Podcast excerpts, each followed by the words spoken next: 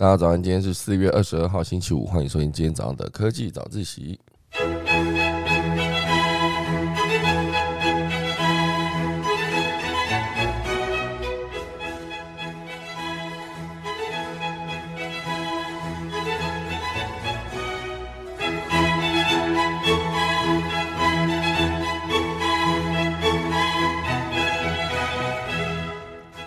好的，今天可以早起要跟大家聊聊几个主题。第一个就是未来商务长跟未来未未来商务长的未破音吼，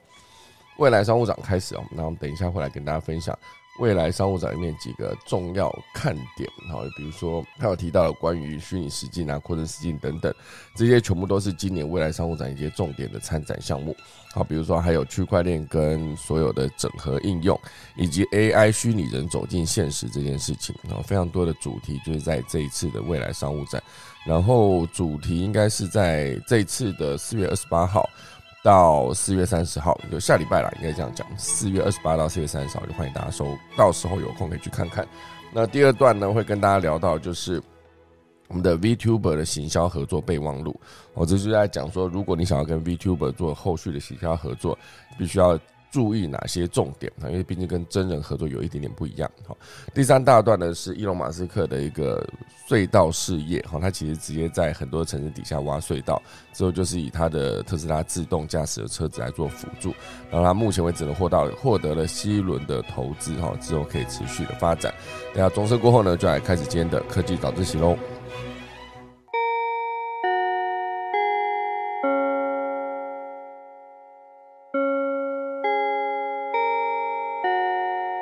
好的，首先先来跟大家聊聊第一大段哦。第一大段就是未来商务展。那其实这一次算是数位时代主办的二零二零二零二二哈，就是呃 Future Commerce 的未来商务展。然后暌违两年呢，终于实体举办了。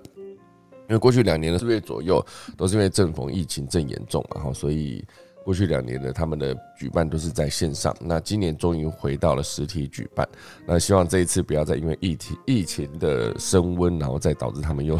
又无法举办哦，所以我觉得这两年其实很多活动都受到了很大幅度的影响哦，包括我去年的生日趴，可恶，都是在不知道为什么总是在这个时间，差不多就是呃去年是这个时候进，差不多是准备要进三级，还没有，去年是四月中啊五月中进三级的，所以去年四月其实算起来还是蛮严重，那今年呢是四月这段时间就是突然间就是呃整个的确诊人数就是暴增到千人以上，然后甚至还有两千的左右。好，所以，呃，总之就是希望疫情不要再影响到接下来后续所有活动的举办了，然后可以直接走向更完整的，比如说大家可以真的跟疫情共存这件事。好，所以这一次的呃跨域新行销攻略，从 NFT 的发行到 AI 客服，到 XR 的零售体验，还有裸视三 D 的眼球商机，它其实全部都是这一次的未来商务展里面会展出的一些项目。那其实这次是从四月二十八号到四月三十号，然后一连三天在台北花博争院馆登场。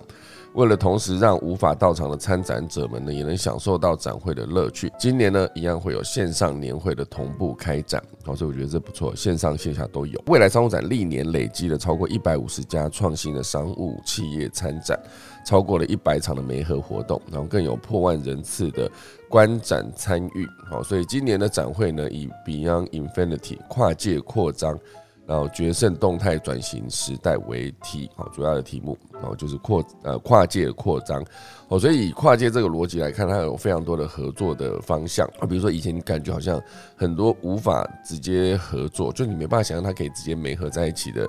呃，品牌串联都很有机会在这一次，然后就是展会中直接做媒合。哦，其实很多的展其实都有在做媒合，像我之前有参加过一些，比如说呃关于电视节目的电视节目的展览，然后还有一些是呃年底好像蛮长的，就是电玩展。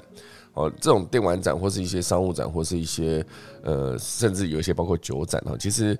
哇，我去年好像有在讲那个关于展览的时候，就是想说好像。去年许了个愿，好像每个礼拜五都应该去看一个展览之类的哈，好像印象中是这样。那现在正在展览的好像是呃，因为我朋友刚好有参展的，所以我可以来看参考一下他参参加的展览是什么。就是在世贸正在举办的这个展览，好像是礼品展的样子哦。因为我朋友是做礼品的哦，就是大家如果之前有印象的话，就是我们空姐忙什么有出了一款那个行李吊牌。那行李吊牌是一个铁件打造的，然后那个打造完之后，它可以直接把它放在一个差不多跟一个名片般一样大小，你就把它想象成有一个名片大小的一个铁件铁片，然后这个铁片当然边缘都削切的非常的不会割到手，就完美的一个弧度，然后这中间还开了一个洞，那个洞是一个台湾的形状，那那个台湾的形状。主要那个洞的用途就是拿来把这整片铁片变成一个开瓶器，哈，就是这是一个呃礼品，哈，就是当做一个礼品赠送，一个很方便的、很很有质感的一个一个小的礼物，好，所以这就是我的那个朋友正在做的一件事情，哈。就是他把很多的铁件加工之后变成一个礼品。那现阶段当然礼品展就是国际礼品啊，国呃台北国际礼品文具暨文创展，我觉得现阶段正在举办中，四二一到四二四，好，就是现在昨天开展，然后到四二四结束，就在台北世贸的展览大楼。我觉得大家有兴趣的话可以去看一下。就是我觉得多看一些展览，其实很多时候哦，对我我想到我去年还去参观了一个建材展，好，就里面有各式各样的建材，不管是木还是石头，啊，就是木板还是石板，哦，全部都是他们建材展里面会提到的一些主题，哦，所以我觉得每次看展览都可以激发出一些创意啊，因为有些根本就是你不懂的领域，比如说建材，我就非常的不懂，因为建材有非常多的可能性，然后再加上其实我现在正在念师大的 GFE MBA 嘛。我在念的时候，我的学长啊，有有一个也是食材哦，就是在食材领域这边做的非常好的一个品牌哦，就是他在台湾各式各样的豪宅里面都会出现他们家的一个食材的产品，然后还有做设计的，设计相关的也非常多。在我自己在念 GF EMBA 的过程中，我就发现我的同学很多真的都是卧虎藏龙，就是真的看起来就是哎，大家看起来都是普通人这样，就没想到他在某一个领域上面是这么有这么有成就，比如说。到了他的工作一看，工作室一看，一整排的奖品哦，就他的设计的品相里面有非常多的奖杯，获得了各式各样的设计的领域的肯定。我就发现这个同学就是很厉害，就是在呃，比如说大家在吃饭、喝酒、聊天的时候，就大家还是可以轻松的聊一些什么，讲一些干话，很好笑。可是实际上正在工作的时候，就发现哇塞，他真的超级专业了。就是从一个设计师，然后就开始他带我们去参观他的工地。就整个看起来就是一个从一个一块地自地自建，从设计到直接建造，建造过程中包括建材，然后建材跟所有的选择，还有比如说室内家具，所有的整个室内的装潢到家具，全部都是他会一手包办。他打造出来的东西就会变成整组看起来非常的有质感。看了几个工地，也看了几个完成的建案，然后说看起来真的是很厉害的一个作品。所以常常看一些展览，我觉得对大家来说应该都是一个很有帮助的状态啊。所以希望大家有空的话可以去看一下。那现阶段呢，就是正在举办的是台北的礼品啊礼品暨文创展，还有现在下个礼拜好就四二八到四三零的未来商务展，然后就是在花博争艳馆。好，其实台湾有非常多，应该说我现在所在的城市台北啊，然后有非常多的展览可以看，要么就在世贸，要么就在南港展览馆，要么就在那个花博。我觉得这几个地方好像同时。各次呃每一次每一个周末应该都有各式各样不同的展览，直接在做每一个展览的交替啊，就是可能每一年的某一个时间就是这个选项，比如说呃有一些电玩展，还有一些。科技展好像数位时代好像也有创业相关的展览，然后就是每次都会有一些电子商务相关的展览，哦，这其实也都是会有可以实体参加的机会。再回到这一次的未来商务展，它其实这次有几个重要的主题，这次的三大全新规划就是今年的线上展会，未来商务展就是打破传统的展会框架是。融合线上与线下、实体虚拟的会展活动，这其实这就跟现阶段全世界正红的元宇宙是一样概念哦。你可以直接在线下参展的同时，也可以在线上打造出一个大家可以集合到这个地方。那如果说以后真的把数位这件事情做到越越来越好，比如说每个人都有虚拟分身，那以后的所有的展览可能就是直接线上有个展会，然后就是只以你的线上的。虚拟分身直接去参加就 OK 了，所以今年的展会是强调一个是 match making 哈 match making 的资源媒合，然后就是找解方也要找人才找技能，好，所以未来商务展就是陪伴企业站在变动环境的最前端，这就是他们今年的三大核心哈，包括混合型的展会、B to B 的商务解方专展，还有我们的呃 Matchmaking 的资源人才媒合这三块，都是他们今年的呃独家内容哦，三大核心。那独家内容里面当然就包括它有八大舞台跟每呃二十五场活动，都是让你免费参加的。然后还有一次 FC 的 Solution Guide，就是一次解决哦，二零二二年的关键解放，还有 FCA 的未来商务奖，好，一个未来商务奖的颁奖。那当然，这个有一些独家内容，也是在这次报道面直接做独家曝光。好，所以这次是有邀请了国内外三十位的重量级卡司，好，产业界的重量级卡司，还有一百种的微趋势，好，就三天的活动都不间断，好，所以帮助企业呢一次可以掌握未来商机跟市场脉动，好，其实我之前也蛮常去。那个参加数位时代各式各样的活动，那因为我之前有几次有在数位时代就演讲过哈，所以就是认识蛮多他们的工作人员，哦，所以常常就是到了现场的时候，就是大家哎会认识，就是认识我嘛，然后就他说我跟他说啊，我忘记报名，他说没有没有，你刷脸进来就可以。我那时候觉得嗯不错，有去演讲还是有差哈，就是有被认识的感觉还不错哈。所以今年呢，当然这个未来商务展就是会有一个九大未来场景的应用哦，包括 Web 三点零新浪潮啦，还有 XR 的体验，还有零售制造、未来旅游，然后有一块也是在重点讲元宇宙跟 AI 的虚拟人。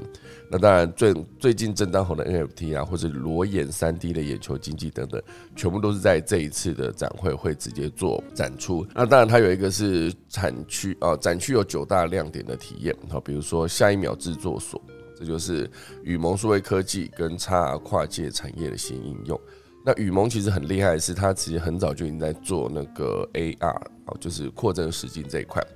哦，那在对岸他讲的是扩增现实啊，就像我们讲虚拟实境 V G，呃，VR 是虚拟实境嘛，啊，虚拟实境，那他们是讲虚拟现实，哦，是有一点点不一样。可讲的是一样的，一样的东西，就是 AR 就是 AR 嘛，然后 VR 就是 VR。那当然，呃，以区块链跟应用想象这件事情会讲非常多，会找到非常多的数位辨识啊、供应链金融等等的领域来直接跟大家分享。那当然，以 AI 虚拟人这件事情走进现实，是一个数字王国，它自主研发的虚拟人技术。然后再加上人工智能对话的技术，让完全不存在于实体世界的虚拟人呢，也也能跟真人流畅的对答。这个虚拟人跟真人流畅的对答这件事情，前几天我好像有讲过。现在我觉得既然讲到 AI 虚拟人，再来分享一次。你在跟一个数位人，就是一个虚拟人，就是智能客服去对话的时候，它会有一个不是跟真人对话的感觉。最大的一个差别就是在于，呃，这些。呃，电脑人哈，他们会等你把所有的话讲完之后，然后再根据你讲话的前后文，甚至还有机会是判断你的语气，然后去给你做出一个相对应的回复。就是他回复给你的东西不太会有情绪，好，所以他跟真人的客服比起还是有一点点落差。那后来现阶段，如果说真的要打破这一个这一个相对没有这么真实的一个解决方案的话，你必须直接让虚拟人的回答是你在客户打电话进来之后。你讲话就客户在讲话嘛，那虚拟人必须是跟真人客服一样，会有一些，比如说嗯啊嗯好，我了解好，类似这些话，就是不会说等你那个呃客人打电话进来抱怨完之后才整个做回答，而且回答也不见得会有一些情绪，好，所以有些情绪是包括这个客人讲他真的打电话进来，然后他讲了他自己在你们比如说你们店里面非常惨的遭遇。那你可能就可以直接有一些情绪，就是啊，真的吗？那这样真的是非常的抱歉，好像有一点点感觉到抱歉的这种说法，跟那种啊，真的是非常的抱歉哦，这种其实是一个没有情绪的东西。对于一个呃打电话进来要做客诉的这个人来说，他其实感受度是差别非常的大的，就是你不会觉得自己是有被呃。了解哈，就是这如果说你觉得这个客服有了解你的情绪的话，你相对可能会心情会好过一些些，或者是你在讲话过程中你就不会觉得自己在跟空气讲话，因为对方完全没有发出一些嗯啊的这种声音哈。所以如果没有办法直接做流畅的对答，这一个数位的客服哈，虚拟的客服，它其实就没有办法达到跟真人客服一样的一个成效。哦，所以我觉得这个 AI 的虚拟人在这一块，其实我相信未来一定会越来越进步了，因为已经发现到关于情绪这件事情的重要的时候，所以以后的所有的应答可能都会真的跟真人客服一样。哦，那当然就是一件好事。好，好，那下一段呢会有提到说全台首创的室内裸眼三 D。哦，这一块其实蛮酷的哦，因为这是跟那个方略电子还有易大数位特效合作。展现柔性可弯曲的显示屏跟三 D 裸眼巨人视觉特效的结合应用哦，三 D 可以直接做到室内裸视三 D，我觉得就是一个不错的一个方向，因为这这个算是一个技术的展现呐。如果说所有的三 D 都必须戴个眼镜或者什么的话，那其实好像就相对的比较麻烦。这次未来商务展有非常多的重点哦，这还有另外一块是未来旅游哦，这个跟旅游电商平台平台 KKday 然后一起打造一个未来旅游场景的体验。然后还有绿色经济专区哦，就是 ESG。然后还有一个是 NFT 的游乐场，因为其实从去年一路从呃 Facebook 改名叫 Meta，然后 M N F T 一路走来越来越红。就像之前的呃思源显书机啊弄了一个 NFT，然后各大的音乐创作人呢就做了自己的音乐的 FT NFT，然后企业也发行了 NFT 哦，所以很多的合作都在思考说如何透过 NFT 来跟各式各样的赋能合作。哦，所以应该说，透过赋能跟各式各样的商业合作，好，所以让创作者的价值可以重新被放大。好，那这当然就是未来商务展跟奥尔颂也合作打造了一个 NFT 的游乐场，哦就在这一次的未来商务展面会直接做展出。哦，所以大家有兴趣的话，可以去直接到现场去体验一下 NFT 游乐场。那未来学习也是一个，其实我觉得在远端远距教学这件事情上面，其实教学这个领域呢。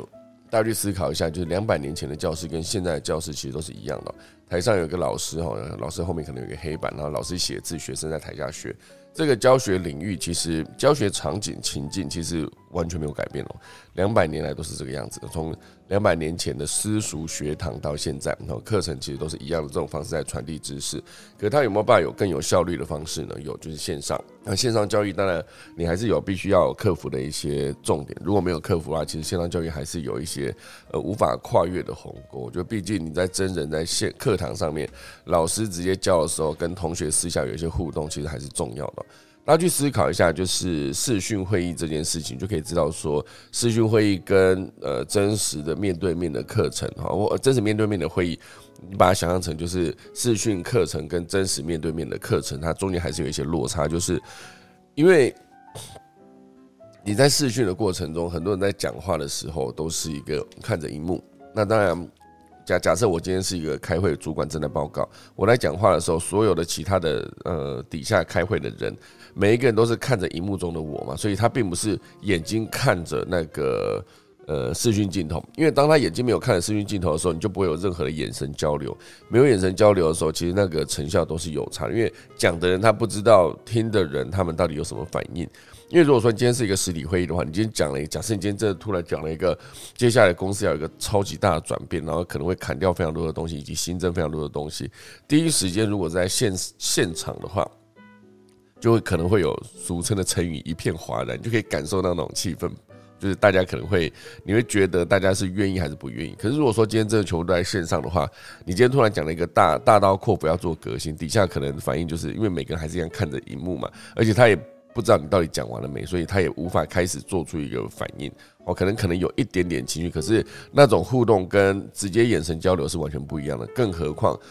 还有一个东西就是现场你可以跟旁边人交流，比如说 台上今天老板正在讲说，我们未来可能要把我们一半的部门砍掉，然后增加一半的新业务，那其实是一个非常大的变革嘛。这是如果你旁边坐了一个跟你很好的同事，你可能转过头说靠又来了，这样类似这样，每年都在讲这些干话，类似这样，你可以跟旁边的小小声讲话这件事情，这在线上的会议上是完全做不到的。好，所以你把整个场景拉到学习的情境一样。今天如果说老师在台上讲，然后你在学台下听。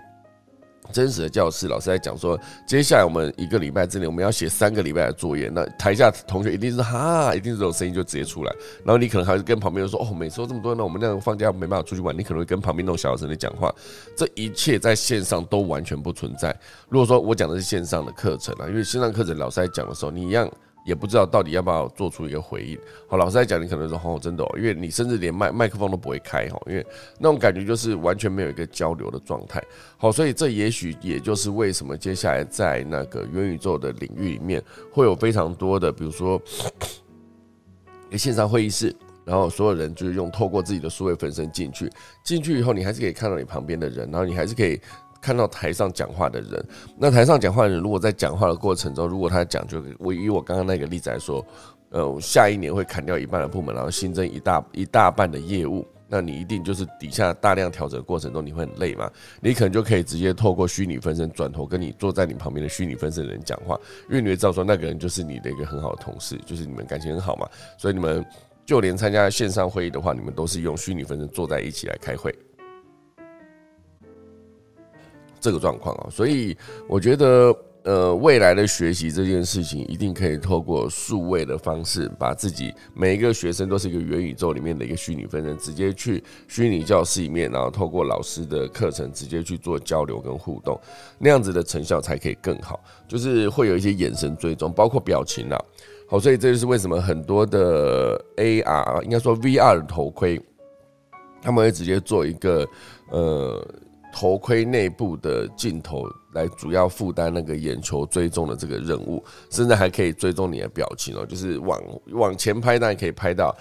呃，现场的所在的画面嘛，那当然往后拍就可以拍到你的眼睛到底看了哪里，然后你的嘴巴到底是不是嘴角上扬的微笑，还是嘴角往下的一些难过的感觉，那个情绪它可以做更好的呈现。那这个更好的呈现就有机会直接让你在元宇宙里面，然后把你的情绪传递的更完整啊。那这就变成说，未来不管是线上会议还是未来的学习，都有机会让你有更多的情绪的交流，那才可以变得更真的更像人跟人的交流。所以我觉得这一件事情非常重要，这一块在未来学习这边，大家可以去体验看看。好，那当然最后还有一个就是顾客经营实战式，哈，就是从数据出发去驱动以会员为中心的商业目标这一块。好，所以这个未来商务展呢，四二八到四三零哈，就是在台北花博争艳馆中山区玉门街一号哈，线上也同步开展，然后网络报名呢可以同时取得线上线下的门票，三天是不限次数的免费入场观展哦。好，所以大家有兴趣的话可以去看一下，看看未来的趋势以及他们把一次重点一次整理在一起，然后你就可以直接知道未来大概这九大未来的体验场景到底是哪些项目。好，这就是今天。应该说下礼拜啊，四二八到四三零，大家有空可以去看一下。好，那第二大段呢，会跟大家聊到就是一个 VTuber 的行销合作备忘录。那因为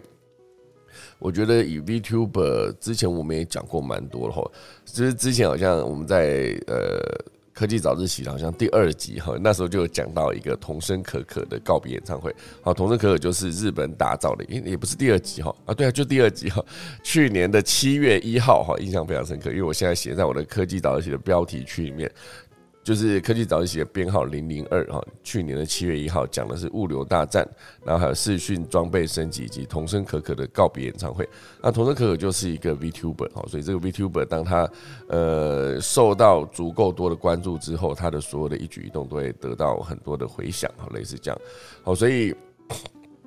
啊这边就有在提到说，如何如果你想要跟 VTuber 合作，哈，你应该注意哪三个行销策略。好，那当然，VTuber 这一词呢，其实已经越来越红哈，就是 KOL KOL 啊，Radar 哈，它其实这个专门统计呃网红行销趋势报告的这个这个品牌这个平台呢，应该这样讲，好，就是有提到说，疫情强化了宅经济行销，同时也带动了 VTuber 的快速发展，好，所以这个新时代的网红明星就是 VTuber，那如果你真的想要跟他合作的话，你究竟要？注意什么？那那这跟一般真人的网红行销又有什么不同？哈，那 VTuber 当然就是虚拟的 YouTuber 哈，那个就是。你把它想象成一个非真实存在的人物，而是透过电脑制图的技术，结合真人声优所塑造出的一个虚拟角色。它跟动画不一样的原因，是因为动画画完它就直接画好在那边。它播了一段动画的影片，那这个动画影片无法直接及时同步的跟粉丝互动哈。假设这个动画影片它在直播过程中，它干看起来的概念还是一样，你在看一段影片。好，可是 VTuber 不一样，是因为它是一个虚拟的人物，那它会有一个动态捕捉系统，把这个虚拟的人物的所有的动态，可能是手脚的动作、站起来、跳舞、蹲下等等，或者是脸部的表情啊，微笑、难过、开心等等，全部都可以直接有做及时的互动跟反应。哦，所以这个。透过电脑自主技术画出来，跟结合真人声优，他就有办法及时的回应哈。假设底下的呃，在直播过程中，底下的粉丝说：“你现在可不可以跳起来转一圈哈？或者或者直接蹲下，然后做出一个什么什么的动作？或者比如说，你可以直接站着啊，双腿不弯曲的情况下，然后手往前伸，看能不能摸到地板等等，这所有都可以及时做互动。那当然，它就是变成有更多行销合作可能的机会。好，所以这个就是一个。毕竟它后面有个真人声优嘛，那真真人声优也可以及及时讲话。那讲话过程中，VTuber 的嘴型会根据你讲的内容哦，就是根据声优讲的内容做出不同的口型的变化，哦，嘴型的变化，哦，所以看起来就会更像真实的这一个 VTuber 正在讲话。哦，所以我觉得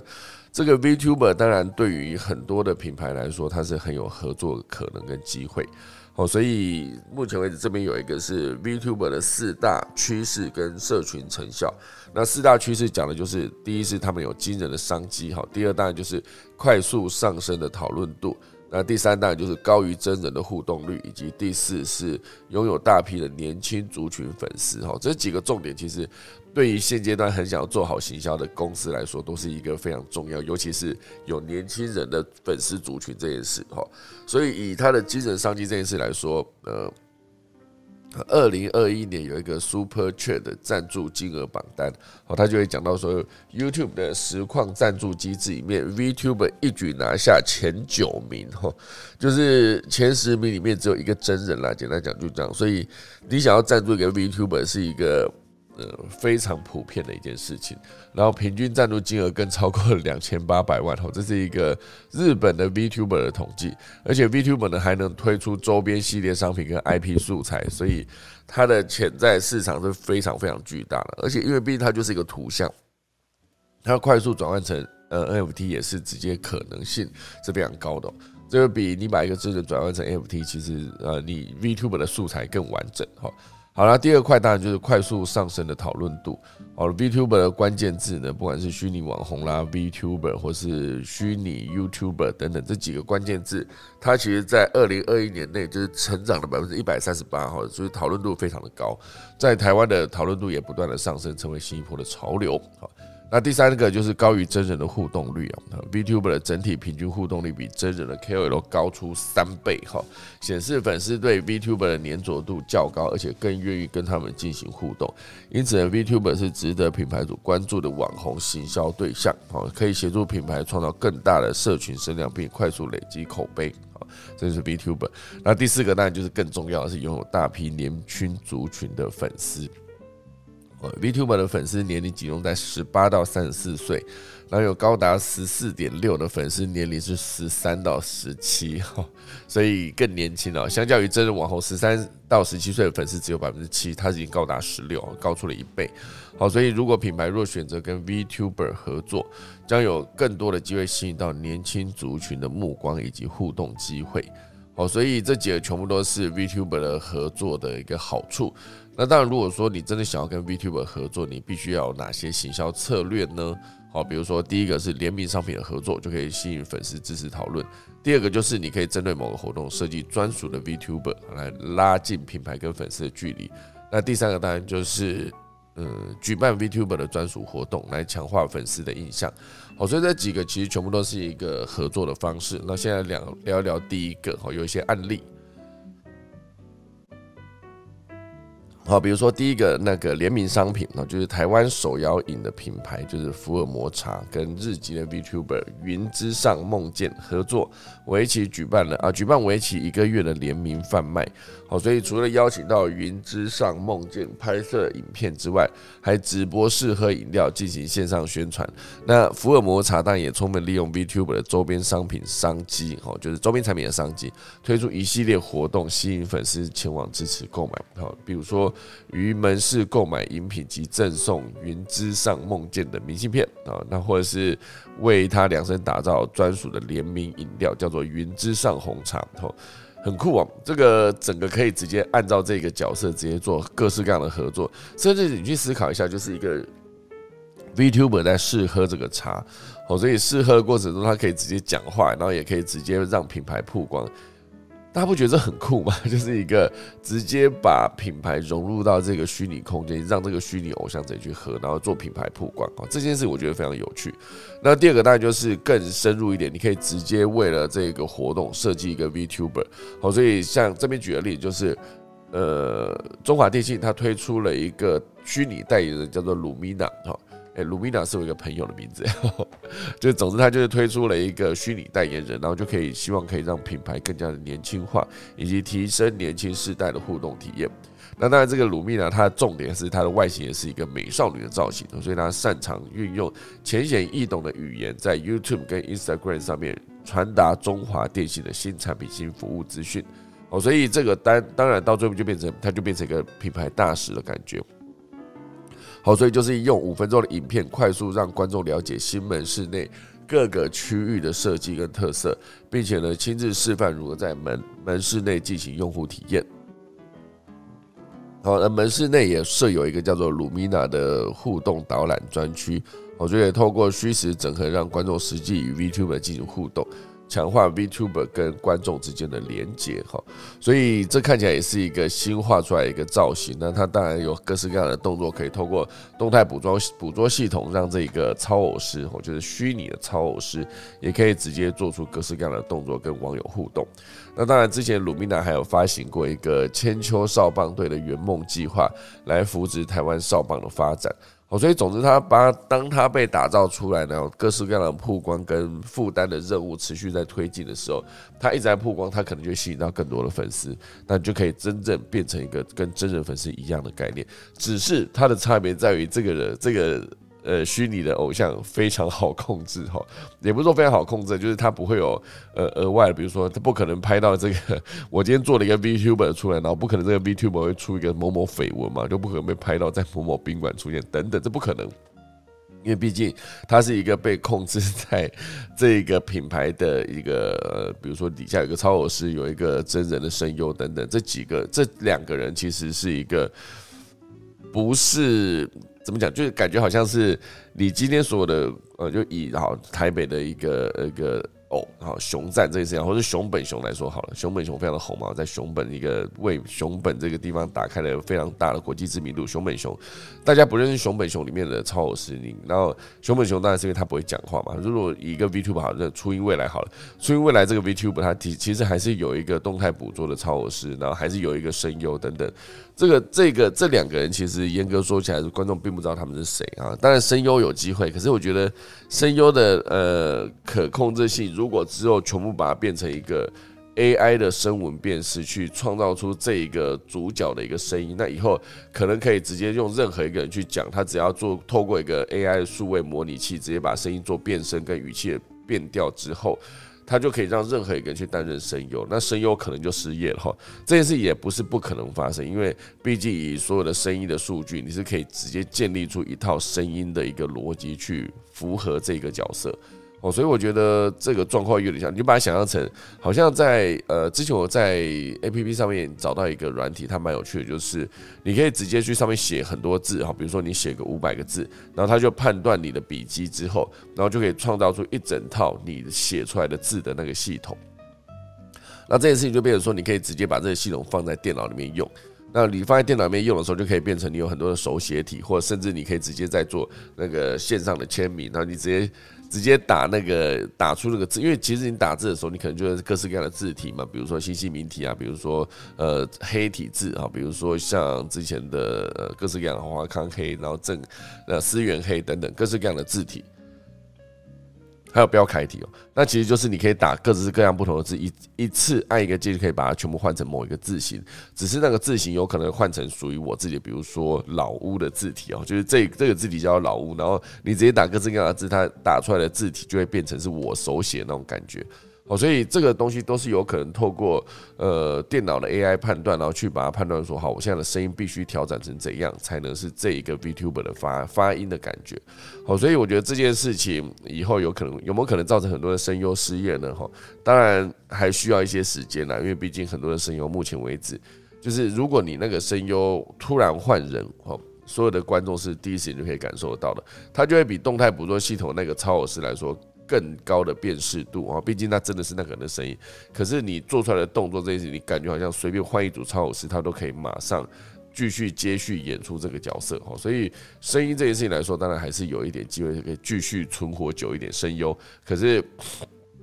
之后会不会直接透过 AI 的辅助辨识去做取取代跟替换？我觉得那也不是不可能发生的一件事哈。好，那当然第三个就是刚才讲的这个三个行销行销的活动，有可能是，比如说第一个是直接请呃 VTuber 来做商品联名合作，第二个就我刚刚讲到设计专属的 VTuber 拉近品牌跟粉丝的距离，第三个当然就是呃举办 VTuber 的专属活动来强化粉丝的印象。好，第一个是讲是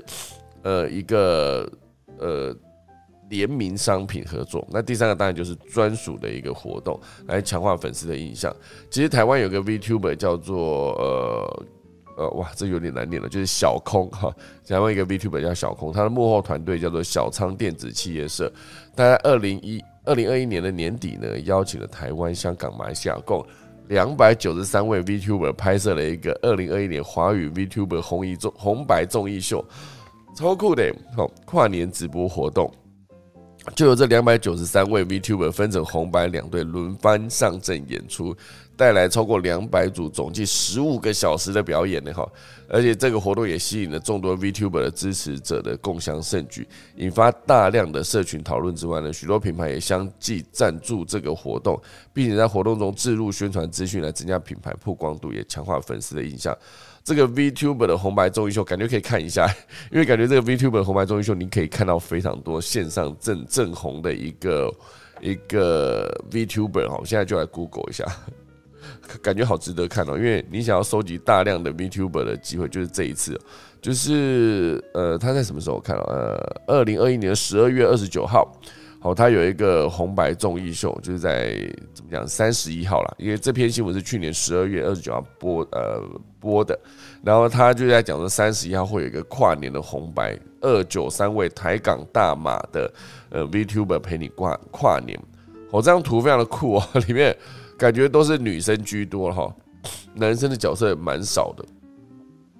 哎，这这这都是女生的角色，所以这个长度超过十五个小时的活动，就是观众可以在聊天室票选决定胜出的是红队还是白队，然后由华语圈喜好 VTuber 的同行一起度过二零二一年的最后一天。哦，所以这里面就是我刚才讲到的那个光世代的代言人鲁米娜哈，然后还有一些很多很红的 VTuber 都有担任这一次的演出。好，各式各样，台湾有非常多的企业社哈，或是事务所，就把它想象成是一个经纪公司哦，只是它是一个虚拟偶像 VTuber 的一个经纪公司。好，所以它直接有分说红组、白组，有关于各式各样，不管是舞蹈组的、歌声组的，或者是各式各样的表演，好列出来非常的长哦。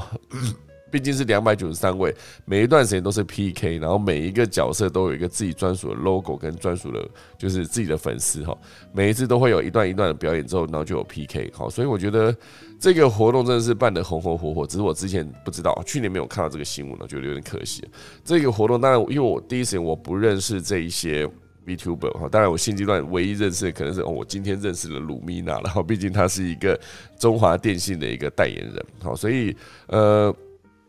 这个影片后来它是一个在 YouTube 上面的直播，可是现阶段看不到直播影片的录影存档，好，所以总之这就是一个呃大家可以去思考的一个点啊。VTuber 真的有很多可以发展跟合作的机会，好，所以呃我把这个链接放在我的房间里面好了，大家看一下，我觉得这里面两百多个 VTuber 挤在一起，感觉蛮酷的，我觉得它那个整个的。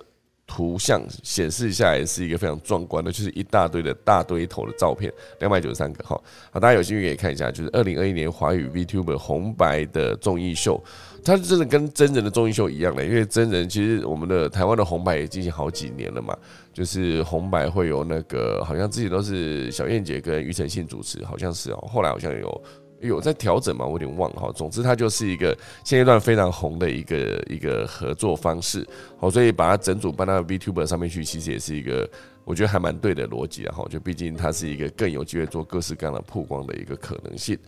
好，那这就是今天的第二大段。那当然，第三大段会提到一个是伊隆马斯克的隧道事业哈，就是他之前就开了一个公司叫做无聊公司，叫做 The Boring Company 哈。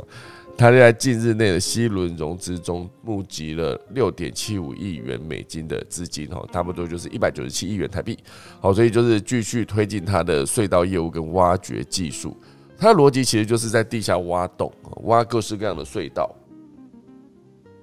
哦，只是它挖隧道，它是一个建设安全、快速挖掘跟低成本的运输隧道或基础设施，来达成改善交通跟美化城市的使命。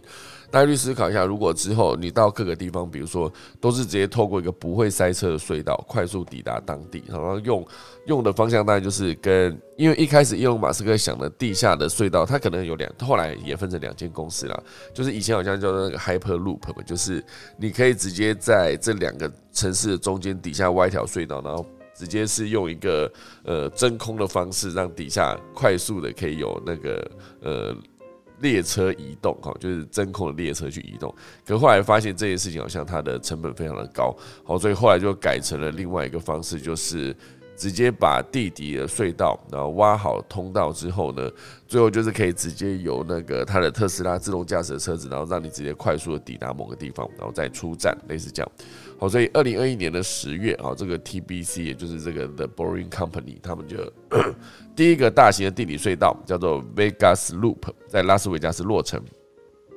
它是跳脱传统的方式，乘客不需要沿途停靠所有的站点，即可直达要去的地方。好，让原本需要花二十五分钟以上的路程，可以在五分钟之内抵达，大幅缩短了交通时间。啊，目前的这个呃 Vegas 的 Loop 正在进行扩建工程。那这条路线呢，将会抵达赌城所有最好的观光景点哈，预计能够在今年通车。除此之外呢，TBC 也跟德州讨论联合太平洋铁路下建造一条地下通道，来连接梅梅西支线跟东部。那这个隧道之后就将能容纳行人、脚踏车跟汽车，哈，蛮酷的。哦它隧道看起来也蛮酷的，就是整个蓝色的感觉，哈。这应该是一个地底的高速公路。哦，所以他也预计在进行下一代的隧道挖掘器的开发。哦，因为之前好像有一个隧道挖掘器叫做 TBM 嘛，我有点忘记那一个那个呃一个钻掘机。哦，就是总长大概两两百公尺嘛。好，就有一个地底钻掘机，好像叫 TBM 了。我查一下，TBM。哦，就是。钻掘机，哈，好像又不是的客户啊，对啊，对啊，全断面隧道钻掘机叫做 TBM，哈，就是呃，之前我们的雪山隧道就是这样子挖开的，哈，就是这个非常大的一个机器，它当然最前面是一个钻掘机，它有一个非常大的一个，你可以直接把一个全断面就直接钻过去一个洞，那个洞就是那个隧道最终的一个大小，当然可能外面好像在做垫片，好，所以它的整个器材就是往前挖的过程中。最前面是挖，我觉得那个非常坚硬的一个钻掘的一个钻掘器，然后挖完之后呢，因为你挖下来一定会有非常多的呃岩石嘛，它就可以直接把那些岩石直接透过它的整条，因为它整个整个 TBM 非常的长，好，所以它直接可以把那个所有的隧道挖下来的东西直接往后输送，有输送带输送到后面，哦，它是一个浅盾机，前面是一个浅盾机在挖嘛，哈，然后后面当然就是直接把挖下来的东西直接往后。往后运送到后面，然后就排到后面去。然后它整个在挖的过程中，它其实还有一部分可以直接把旁边的隧道支撑系统直接做固定哈，所以它可以直接在呃呃页岩上面边钻掘边支护。隧道壁，哈，就是把那个隧道壁直接把它做支撑完，就整个隧道其实你走过去之后已经被挖开，然后旁边会直接做支撑之后，还会把整个的岩石往后挖下来，岩石往后排，哈。那当然这个其实，呃，它也是专。打通英法海底隧道的建建设工程也是用了这台机器哈，全断面隧道钻掘机。那我第一次知道这台钻掘机，是因为那时候看了雪山隧道的报道，然后发现哇，竟然有这么长的一条，它它到底多大哈？我来查一下，我记得它好像是两百公尺吧，一个钻掘机有两百公尺那么长，好像哦，好不知道我印象有没有错哈？TBM 钻掘机哈。多长？就很想要查一下它的那个尺寸多长哈。它哎，可恶没有写。呃，好吧，之后如果查到的话再跟大家讲一下哈。所以这个 TBM 就是当初贯穿雪山隧道的一个铁巨兽，然后也是一个呃挖隧道一个很重要的一个工具。那当然这件事情在伊隆马斯克公司看起来，他之后想要做的事情是一个打造出一个新时代的钻掘机。好，就是呃。自己做开发哈，他可能也不会再去找别人。那当然前期可以先用别人的技术跟别人的器材设备，可是我相信他们自己之后按照他们的需求打造出来的叫做呃叫 Proof Proofrock 好好难念哦，P R U F R O C K 好，它的一个 Dash Two 就是看那个他们自己开发的，呃，也不是他们目前正在使用的，挖掘速度大概是一周一英里，然后并可以在一个月内完成一条四英里的隧道，但他们希望下一代可以提升到一天七英里，哇！从一周一英里提升到一天七英里，那是四十九倍的一个提升嘞，真的假的？一天七英里哈。并且，如果之后加入连续采矿加另外一个技术的话，不但加速挖掘速度，更能远端操作工程，可能就会增加更高的安全性。好，所以这一间公司也表示说，随着钻掘速度的提高，地底隧道系统 Loop 呢可以更广泛的运用在城市之间的交通，甚至是 TBC 提到的 Hyper Loop，就我刚刚讲到超级高铁，也可以使用磁浮原理在真空隧道中运行，时速将超过一千公里哦。你想看一千公里的时速，就是。台北到高雄可能三百公里来看的话，一千公里啊差不多是三分之一，好三分之一的时间，哦时速一千公里嘛，那。台北到高雄可能就是一个二十分钟的概念，你二十分钟可以从台北喷到高雄去，非常的快哈。就是磁浮，因为你底下有一个真空隧道嘛，所以在真空隧道零摩擦的状况下，或者说你的磁浮直接去用磁力去吸引车子前进，然后它可能就是可以用更高的速度、更快的时间啊，更少的时间抵达这个目的地，感觉非常的酷啊。所以这就是伊隆马斯克正在做的事情。他们自己为了解决交通城市，应该说城市交通堵塞或是塞车的问题，他思考到可以直接在地里打一个隧道，然后隧道在挖的过程中发现太慢，他就自己好，那我自己来开发一台挖洞的机器。好，这就是伊隆马斯克的做法。后来之前他想要发射火箭上太空，发现哎，火箭一直发射很贵嘛，所以呃，他就思考可以直接做可以回收火箭，然后测试成功之后呢，他现在发射就很便宜。总之，他就是一个这样子持续不断在解决问题的一个存在，感觉蛮厉害的哈。好，时间来到五十九分了，快速跟大家分享今天的农民历。今天是二零二二年的四月二十二号，然后是三月二十号农历。然后今天一祭祀祈福开光求事解除伐木出火入宅迁徙安床拆卸修造动土跟续筹哦，这是续嘛？哦，促筹哈。祭祭嫁娶纳财安葬出行开始立劝做造栽种哈。所以今天。不要嫁人哈，总之就是我每次只要在一个季中间有提到嫁娶的事情，就可以跟大家讲说，今天要嫁人的话，就是先不要哈。好，总之今天就是呃四月二十二号礼拜五，那就先打下课钟来结束今天第一大段的节目喽。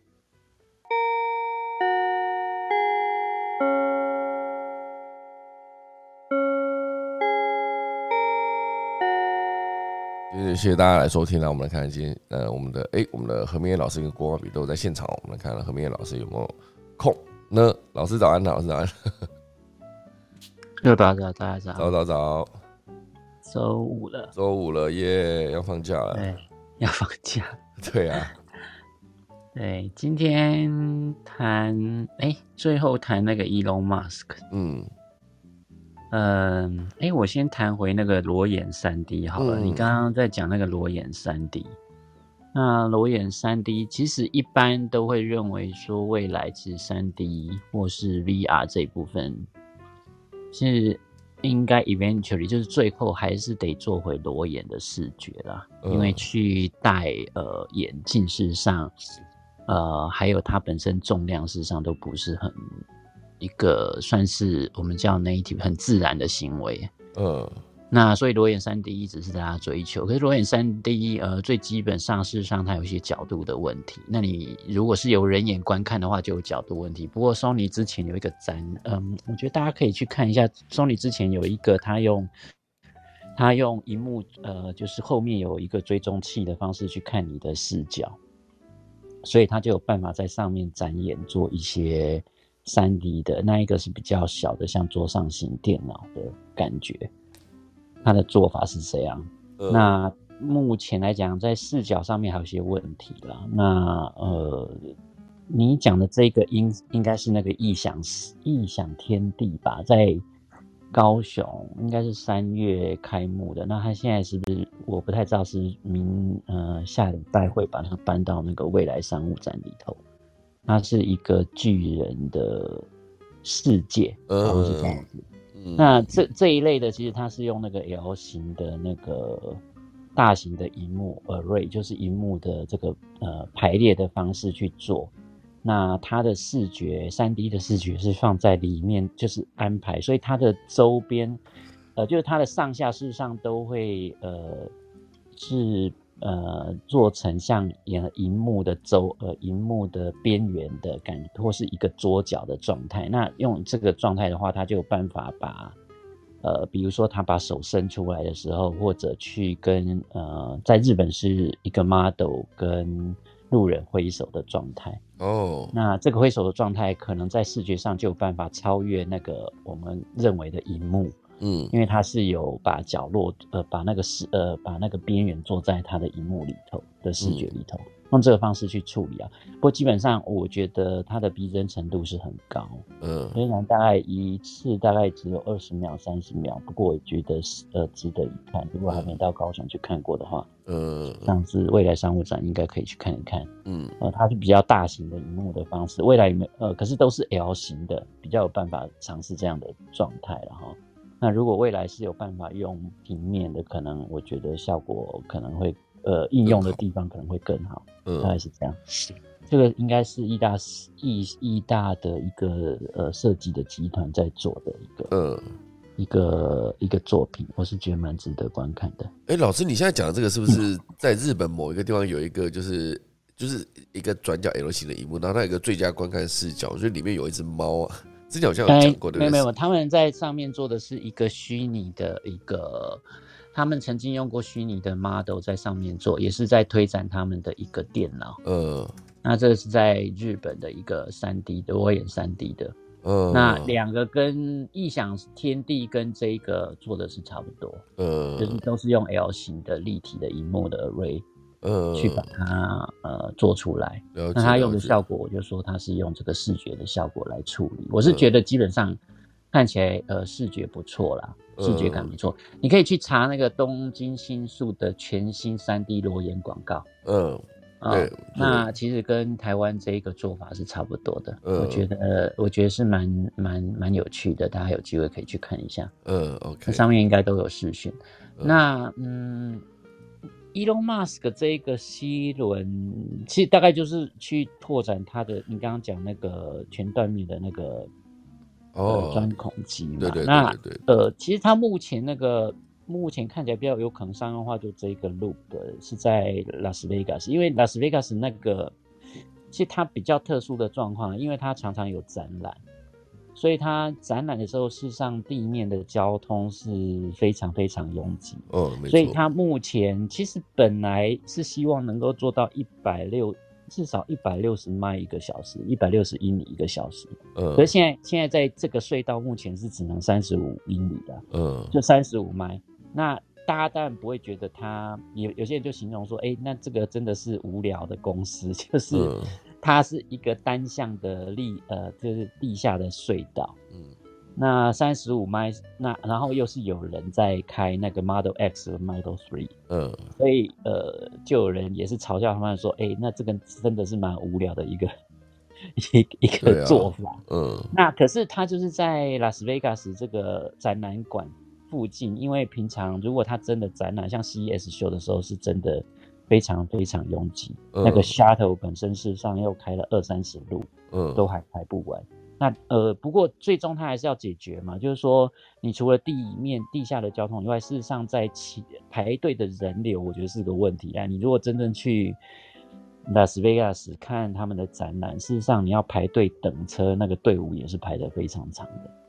所以他如果是用这个方式，事实上，我觉得排队的人流跟你一次只能上两三个人或四个人这个部分。他们还是要设法去解决，嗯，可能还不止地下交通的问题这样子，嗯，我想到就是说，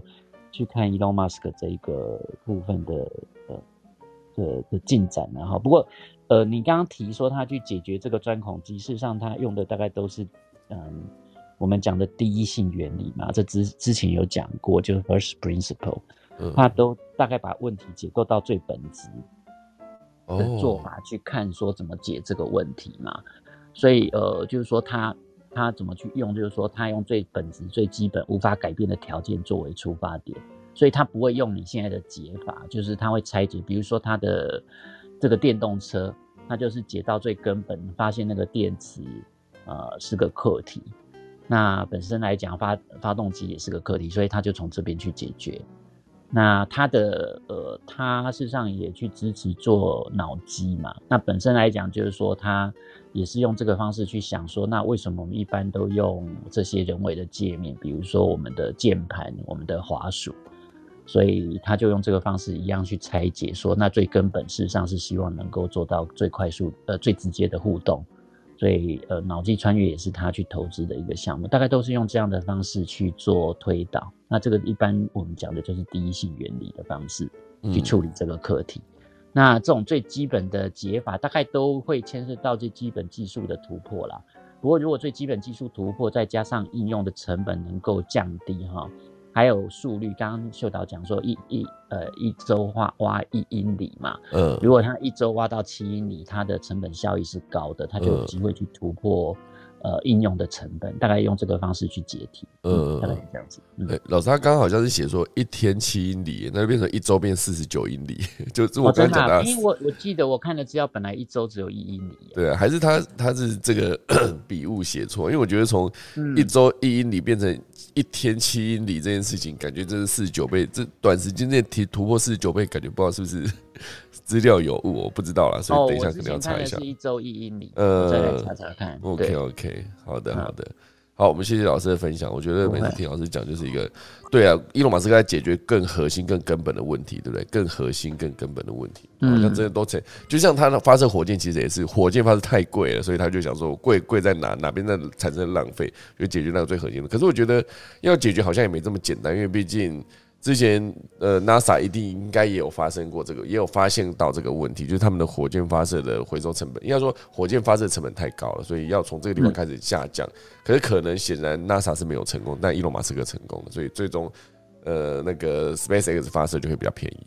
对，应该就是这个原因啊。对对，还是蛮这个就是说，你技术发展到应用有没有最直接的关联性？呃，因为有时候你的突我们的技术突破到应用上面，事实上还有其他的整合的设备。那你整合的装整合的呃整个 solution，其他的条件如果。你在客观上没有办法处理到一定的成本，你光突破这个问题也没有用哦。所以一般我们在看，像现在科技部也有很多的计划在做这一类，就是基础基础研究到学者，像一些教授研究的计划。所以他必须看到这个技术到应用端是不是有直接的关联性，能够处理最根本的问题。那目前在这一部分。做法像第一性原则的做法，我觉得是蛮值得参考，只是在台湾用到的还比较少，大概是这样子。嗯，OK OK，好的，感谢老师。好，那我们接下来看看那个郭巴比有在现场吗？有吗？早安。哎，早早早早早，我们看郭巴比今天想要分享什么动物的新闻呢？哎，没有动物哎，可是我要 我要确认一下，之前有。分享过，就是那个日本有一个研究，就是他们研制出的那个增盐筷子嘛。哎，好像没有。大家有看？真的哦。好，这个他们是最近啊，我好像前天看到的吧。他就是为了改变日本人的饮食习惯研发了一个产品，然后是日本明治大学的宫下方明教授，他们的研究团队跟 Killing 就是共同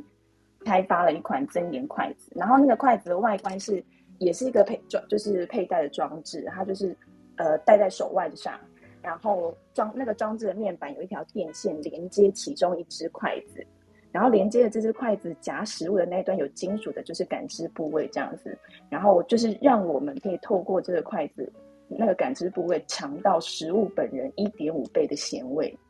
然后它的原理是利用这个装置里面电脑它会发出就是不影响我们的。人体的电那个微电流，然后把夹取食物当中的钠离子游离出来，再吸收，再让我们吸取。这样其实它有点欺骗味觉的意思，等于就是先吃一口盐再来嚼食物。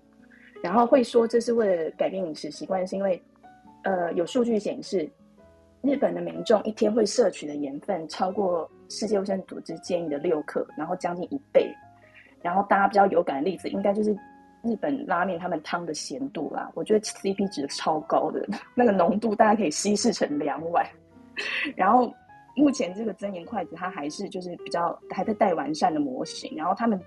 呃也在计划开发就是增盐汤匙或是碗这些餐具系列。如果在台湾好像需要是增糖吸管哦，可以用在手摇椅上面。对。然后他其实这个研究团队就是宫下方明教授他们的研究团队近期一个比较经典的发明，大家可能还会有印象，就是去年曾经有发明一部可以舔的电视荧幕。哦，有。它就是，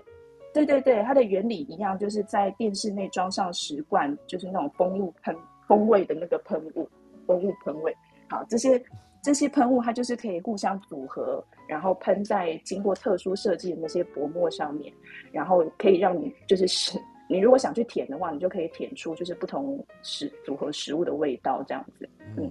然后其他相关资讯可以搜寻 C M 放在 Style 专栏报道。嗯嗯，以上跟大家分享。嗯，哦，他也是从呃要解决问题出发，因为日本人吃太多盐了，所以他用这个方式来减少他们吃到盐，可是又不影响味觉，是这个是这个概念嘛？对不对？对呀，他就是专门研发一些就是跟人类感知就是相关的一些发明，嗯，所以还蛮有趣的，嗯，就是从我们生活习惯开始改变，但是呃，让你，我觉得也就是真的就是欺骗味觉，就你以为你吃了这么多，其实就是先一口盐再一口汤的意思，这样。嗯嗯嗯嗯嗯。如果真的把它开发成糖这件事情，感觉也可以减少糖的摄取，因为确实很多那什么珍珠奶茶，把它拉出来变，把它真的把糖分。拉出来变成一个方糖，它可能就一块块叠在那边，就很恐怖，一颗一颗的那种方糖，好像真的蛮多颗的。对，嗯，哦，所以还好我不太喝手摇饮啊，所以这个可能别人会比较需要，好不好？好的，我们感谢我们的国爸比今天分享这则筷子的新闻，好不好？真是蛮有趣的啊，每次都是透过这个方式，不管是看到看到一些动物的，还是一些这种其他的有趣的科技，这是来自日本的有趣科技哦。感谢郭巴比的分享，好，老师请说，老师请说。对对对，我本来是想说明天的日子比较重要，明天是农农历的三月二十三号。嗯嗯嗯。哦，那当然全台湾都知道这天是马祖的诞辰。那这个问题就是一直哦，很很多人在困扰的，就是说，因为农历的三二三，它到底是属于在金牛座的范围，还是在这个母羊座的范围？它是都有。它是都有可能的哦，啊，这个这确实是都可能，所以我们这个马祖它到底应该是属于金牛座还是母羊座？嗯，就变成农历的三二三，它是一个可以模棱两可的一个状况嘛。嗯，那我本来是想要学习我们秀导的精神，管他的，反正就是硬凹也要凹金牛金牛座，对，不管了，对，就不管了的。但是基本上我们用这种比较科学的。哦，算是探探究的这个研究学问的模式哦，我就找到了我们这个中央研究院的一个系统，然后一个数位化系统，嗯，那直接就是用我们的这个呃西元的九七九年哦下去做农历三月二十三号，哦，去追去追踪它到底国历是哪一天，哦，定位，哦，哦，结果我再把它定位出来，这个在西元的九七九年的农历的三二三号那一天。呃，它是国历的四月二十二号，也就是今天，太好了，刚好就是今天啊，四二二，对对对，哎，所以你可以很骄傲的说啊，妈妈祖真的就是金牛座，没有问题，了，不用硬凹。经过一个老师仔细的搜查之后，哇，你是用这感觉是用对万年历嘛，对不对？是万年历一直往前看。那老师，你刚刚说是西元几年啊？那个西元几年？哎，对，九九七九九七九年，对，九七九年，对，距今是一千零四十三年。哦，西元九七九年的农历三二三对照成农历三二三。哦，对，是四二二。哦，是四二二。OK OK。老师，如果你对出来是四二一，那就可能还要再看时辰了，就是妈祖到底是几点几分出生？因为四二一是有一一半是母羊，一半是金牛。对，没关系，反正我们有秀导在，然后也要金牛。是的，没错，我们恭喜我们，确实哈，妈祖是金牛座这件事情，在今天被得到了验证，好不好？太感动。对对对对对，这这一定要跟大家分享一下。没错没错，这个对这个妈祖的信仰真的影响非常大。你看我们台澎金马，嗯，光这个。妈那个妈祖那个地名啊，金门妈祖那个妈祖的地名，其实就是跟妈祖有关系。嗯嗯那我们的澎湖澎湖的这个马公寺，马公寺的这个地名，其实也是跟那个马祖也有关系哦。嗯嗯对，它就是以前就是马祖宫殿那个宫殿的宫哦，马公马公啊，就是它的台语都是还是保留这个原因哦。所以就知道说这个信仰真的是影响我们的文化非常的深远啊。所以。呃，在今天正式跟大家很确认的啊，这个呃，马祖的国历生日是十二二。嗯，没错没错。金牛座啊，农历三二三。太好了，太好了，大家分享。太好了，太好了，谢谢老师，谢谢老师，真有趣。而且老师是查证过万年历的哈，啊，对对对对对，这中中研院的啊，中研院的资料。太好了，太好了。啊，所以就是明天是妈祖的生日，呃，以农历来看是明天是妈祖的生日啦。啊，农历那对。希望我们的土地公啊等等，可以跟妈祖一起去钱柜送香、钱柜约一团，好没有啊，就是只能先祝妈祖生日快乐啦。这诶，老师，妈祖生日是要去妈祖庙有一些什么？他们会不会有有有仪式什么的？全全台湾的妈祖庙基本上一定有活动的，嗯，这绝绝对有的。对，那他们甚至就是绕境的活动都在三月份一开始的时候，可能都已经举办过。哦，OK OK。好的，那就只能提早先祝妈祖生日快乐啦！好，时间是明天，好，农历三二三的时候。好的，我们谢谢老师分享这个资讯给我们了，真是太有趣了哈！就是查证过后的资讯哈。好，感谢老师，也感谢刚才的何明彦老师跟郭芭比带来的分享哈。今天我们的可以早一起非常的丰富。那我们时间来到八点十八分了嘛？那我们等下就要准备关房了。好，今天就谢谢大家的收听。